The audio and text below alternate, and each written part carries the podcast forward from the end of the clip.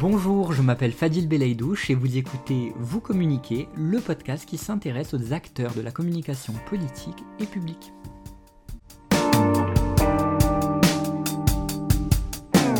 Et aujourd'hui, nous allons voir qu'un comme politique et public, on peut aussi innover, et c'est Anthony Grali, cofondateur du Cap Politique, qui va nous faire découvrir tout ça. Anthony, bonjour. Je te laisse nous en dire plus sur toi et aussi euh, sur ton parcours pour commencer. Bonjour, je m'appelle Anthony Grali, j'ai 31 ans et je suis le cofondateur du Cap Politique. Et donc euh, j'ai un parcours qui est extrêmement varié. Euh, j'ai commencé mes études euh, à Saint-Étienne, dans la Loire, où j'ai fait une fac d'histoire, une licence, puis une première année de master, avant de m'envoler pour le Canada. mais je ne suis pas allé au Québec, je suis allé à Ottawa, parce qu'à Ottawa, donc j'ai fait des sciences politiques et c'était le cœur de la vie politique canadienne, donc je suis allé à Ottawa. Après un an, je suis rentré en France euh, et là, j'ai travaillé, je me suis investi dans la vie politique et associative, euh, notamment la vie politique de, ma commune de 3000 habitants qui s'appelle Retournac, où j'ai été euh, conseiller municipal, puis conseiller municipal délégué. au sein du conseil municipal. Ça, ça a été une expérience extrêmement enrichissante. Ça m'a permis de, comprendre beaucoup de choses dans la, vie politique de notre pays, de nos institutions, mais aussi en termes de communication. Arrive euh, l'année 2017 où je me dis qu'il faudrait peut-être que je reprenne des études parce qu'avec une licence, ça me faisait, c'était un peu léger pour trouver un travail euh, auquel j'aspirais. je me rendais compte que j'étais pas mauvais en communication politique, mais de façon empirique, au moment des campagnes électorales notamment. Et en euh, 2017, ben, il y a les législatives dans mon département, je m'investis auprès d'une candidate, et euh, ça se passe bien, et je candidate à Créteil, à l'université Paris-Créteil, en master de communication politique et publique. Euh, j'y suis, suis reçu, je fais mes deux ans et j'y apprends plein de choses.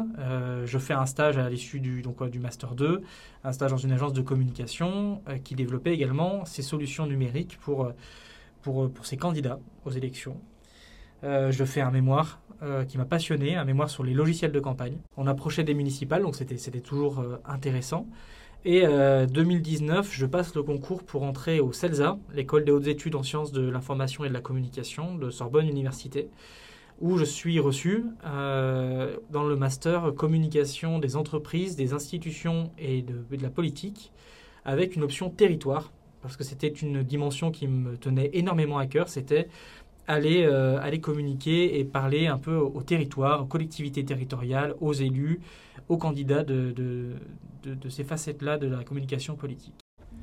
Donc juste avant de, rentrer au CELSA, avec, euh, avec trois associés, euh, on crée une, société, dont je, je, passerai un peu l'historique qui est un peu long, mais on crée une société de, logiciels et de solutions numériques pour, pour les candidats aux futures élections municipales, parce qu'on trouvait qu'il y avait des, des, niches potentielles pour créer des logiciels, sauf qu'on s'y connaissait pas tellement en entrepreneuriat, donc en même temps que, que ma dernière année d'études au CELSA, je fais un DU, un diplôme universitaire d'étudiant entrepreneur à Sorbonne Université. Donc on, développe, euh, on s'est mis à développer nos solutions, on s'est mis à développer nos, nos compétences entrepreneuriales aussi, parce que euh, l'entrepreneuriat c'est pas quelque chose qu'on apprend à l'université, dans nos masters. C'est, voilà, il faut quand même euh, connaître deux, trois choses importantes. Et puis donc notre projet prend vie.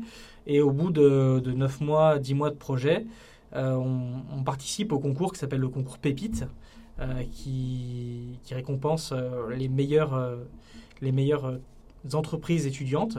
Et on remporte le prix Pépite Sorbonne Université. Donc on est lauréats nationaux et aussi lauréats régionaux sur l'île de France.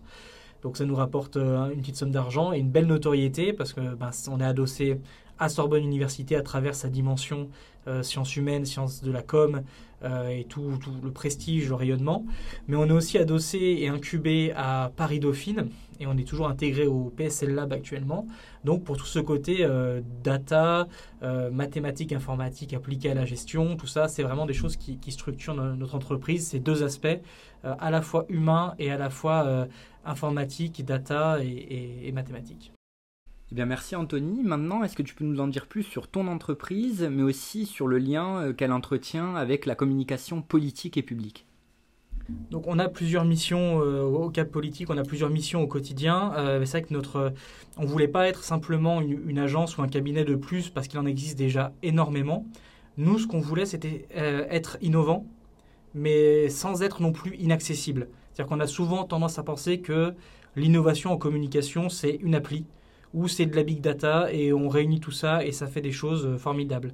Nous, ce qu'on voulait, c'était créer des logiciels, des outils numériques euh, à destination de tous, voilà, qui soient accessibles. Donc, euh, c'est des, logiciels de communication politique qui s'adaptent à la fois aux situations, à la fois au territoire et au mandat. Donc, on, on équipe globalement des collectivités locales. Ça va de la petite mairie en passant par des groupes politiques régionaux, des départements ou des élus locaux. On équipe également des parlementaires, principalement des sénateurs et des sénatrices aussi. Euh, et là, actuellement, on est proche d'une période électorale, donc des mouvements politiques ou des candidats aux diverses élections.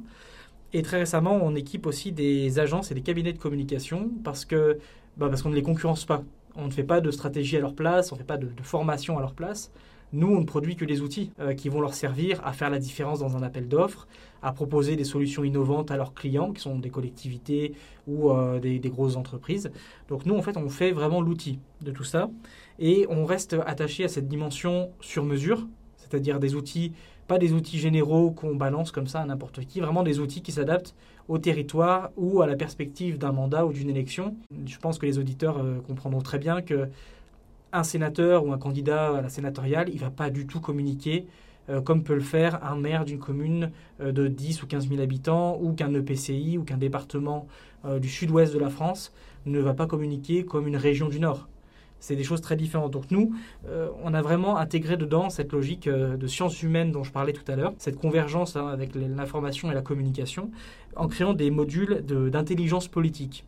Et cette intelligence politique, elle est essentielle parce que c'est comme ça que nos logiciels s'adaptent à la personne qui en est équipée ou à la structure qui en est équipée. Nos logiciels, on va pas les vendre, euh, on peut les vendre à des entreprises, mais on les vend à des entreprises dans, la dans une logique de communication politique, territoriale, institutionnelle ou de collectivité.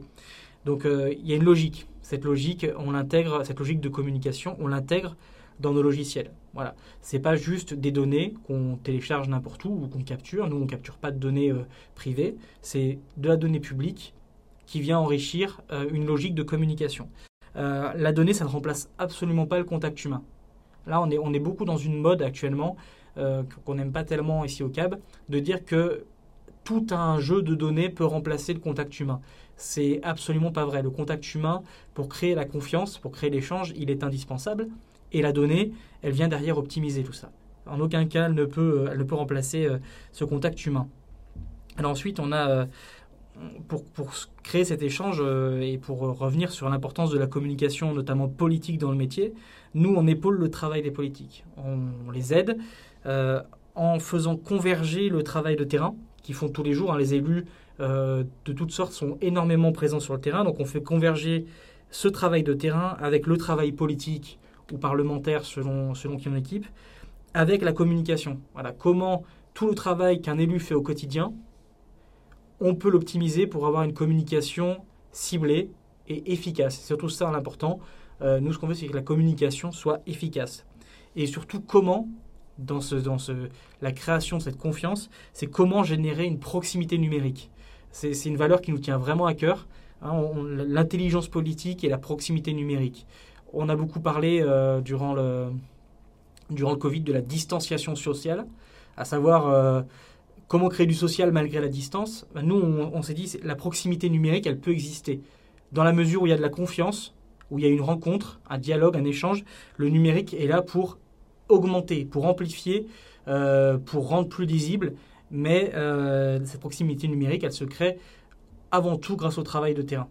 Au niveau de la com publique, nous là, on aide les élus et les collectivités, ou les agences, les cabinets conseils, euh, dans, pareil, dans tout ce qui est optimisation de leur communication, mais là, plus envers les, citoyens, que ce soit dans le cadre d'un projet urbain ou dans le cadre de mise en place de nouvelles politiques publiques. Alors on a, vraiment eu de tout dans ce qu'on a équipé comme collectivité. Des fois, c'était simplement euh, un logiciel pour aller à la rencontre des citoyens, pour calculer leur taux de satisfaction. Parfois, c'était pour la mise en place d'une centrale hydroélectrique, en amont, très en amont du projet. Ou parfois, c'était simplement pour de la gestion forestière. Donc, c'était vraiment, c'est des problématiques très territoriales qui s'adaptent à chaque fois d'un territoire à l'autre. Mais euh, le logiciel, il faut aussi qu'il s'adapte à cette réalité humaine. Si on prend un logiciel euh, américain, français, autre, qu'on le calque bêtement sur un territoire, sur un mandat, sans prendre en compte toutes les spécificités, ben vous perdez en efficacité.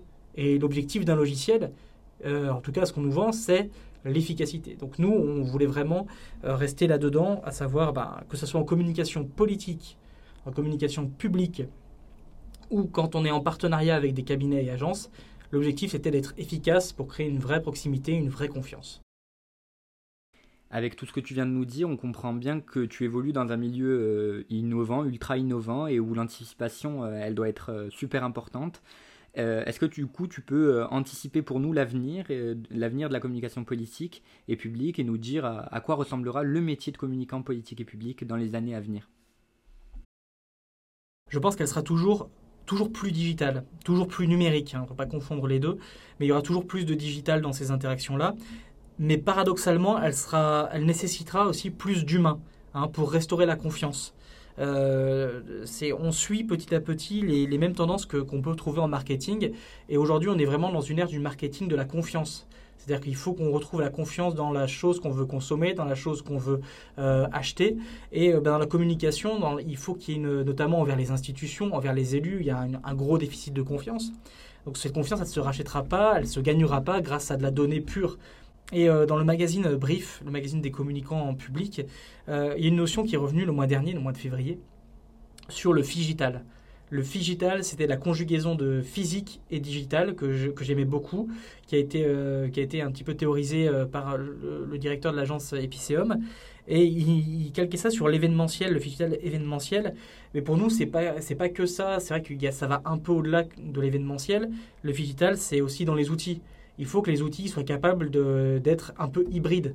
Euh, voilà, on parle beaucoup d'hybridation de la communication politique, euh, qui est toujours plus digitale, bien sûr. Euh, mais pas que, voilà, la confiance, c'est de l'humain. Il faut des outils qui fassent le lien. C'est un peu sur, ce sur quoi on se base. Hein. et dans cette vision du métier, comment elle va évoluer, je pense que les communicants de demain, ils vont devoir porter une attention, certes sur l'opérationnel, sur le, quotidien du communicant, mais de plus en plus, par leur curiosité, ils devront se pencher sur ce qu'on appelle la RD, la recherche et développement, c'est-à-dire compulser et consulter toujours plus de revues scientifiques, académiques, professionnelles sur leur métier, parce que c'est là qu'ils vont aller chercher les méthodes, les méthodes et méthodologies d'innovation pour le métier. Comment avoir un temps d'avance euh, sur le corps d'en face ou un temps d'avance sur les tendances, bah, c'est en se basant sur la recherche et le développement. cette notion de figital, euh, elle, a, elle a déjà un temps euh, elle, cadre quelque chose qui existe déjà, mais elle permet à tout le monde de comprendre et donc de créer des choses qui vont aller en amont encore de ça. Et pour finir du coup la question euh, maintenant classique, est-ce que tu te considères comme un acteur de la communication politique et publique? Alors si je me considère comme un acteur de la communication, oui bien sûr, dans la mesure où même si je ne suis pas forcément un stratège aujourd'hui, mais ça m'est arrivé de l'être, aujourd'hui je produis les outils dont se servent euh, des, stratèges de communication politique. Et euh, ces outils, ils ont toujours été nécessaires à travers le temps. Alors, euh, ça a pu être de l'imprimerie jusqu'à Facebook ou autre. Les outils de communication, ils sont là. Donc le but, pour moi, en tant qu'acteur, bah, c'est de les rendre innovants, parce que ça structure la communication de tout le monde tous les jours. Et l'autre but, et pourquoi je suis, un acteur, à mon avis, dans cette vie politique, c'est parce que je veux le rendre accessible. Anthony, je te remercie beaucoup. Merci de nous avoir fait découvrir euh, ton parcours, mais aussi ton entreprise et euh, le monde des logiciels de la communication politique et publique. Et euh, je remercie également encore une fois tous ceux qui ont pu écouter cet épisode et je vous dis à très vite pour un nouvel épisode de Vous communiquer.